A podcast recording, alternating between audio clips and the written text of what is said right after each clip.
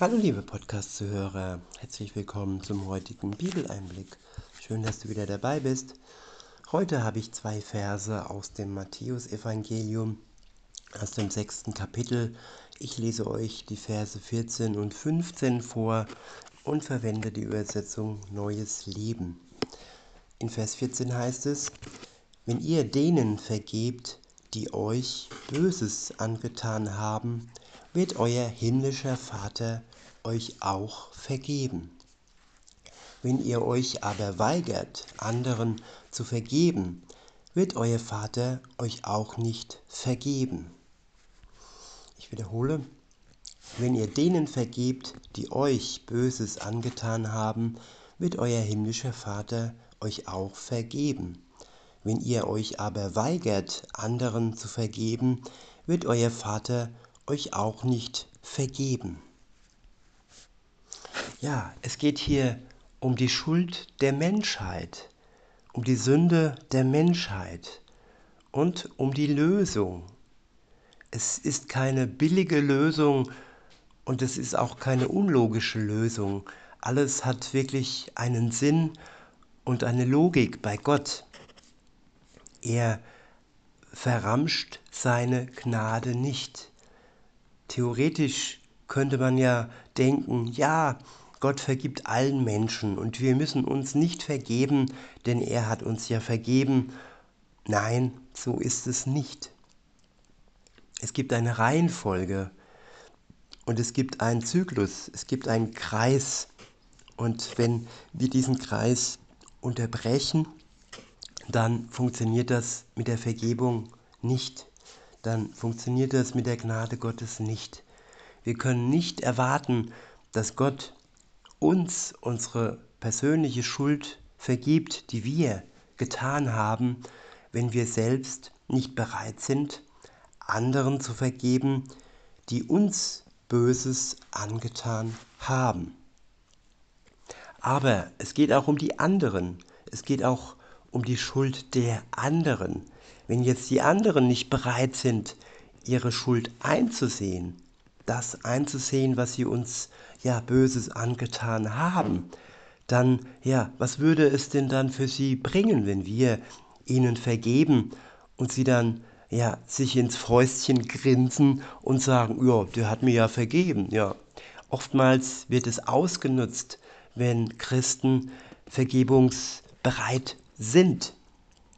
Und die andere Seite denkt sich dann, ja, der vergibt mir ja eh, ich kann weiter meine Untaten ähm, ihm gegenüber äh, tun. Nein, es ist ein Kreis.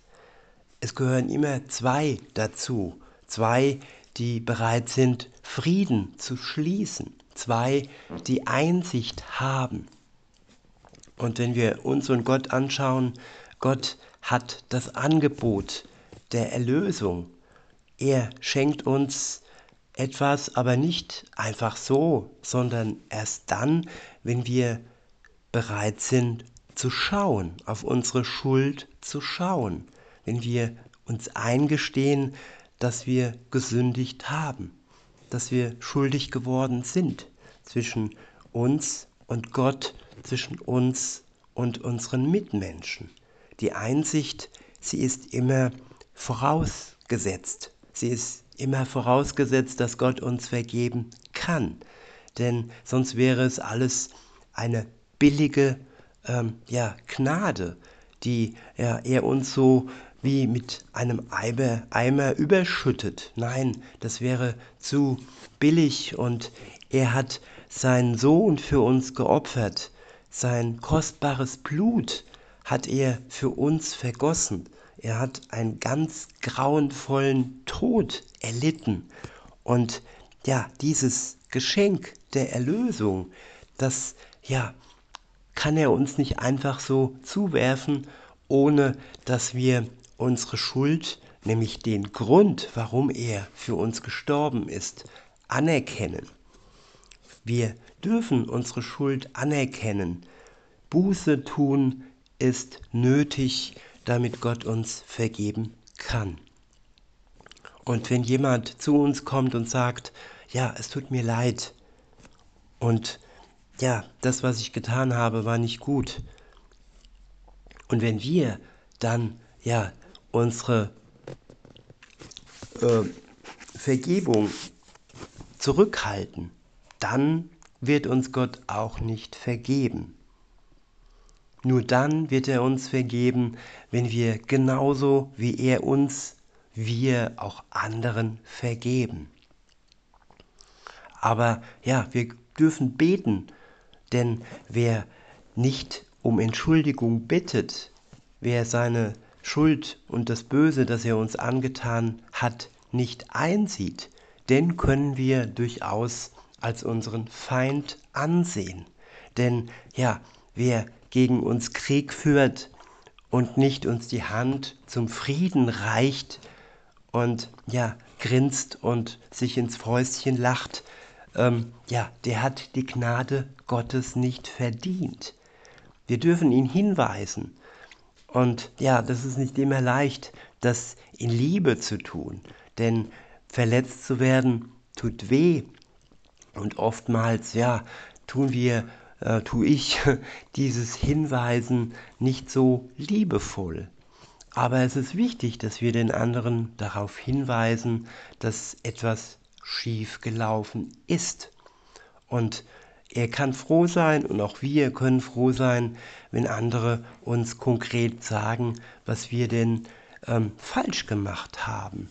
Denn nur so kommen wir weiter im Leben und wenn wir ja das Wort Gottes studieren, auch da finden wir Hinweise und der Geist Gottes in uns, auch er, ja, und auch er zeigt uns unsere Verfehlung, unser Gewissen, ja, lässt uns unsere Verfehlungen erkennen.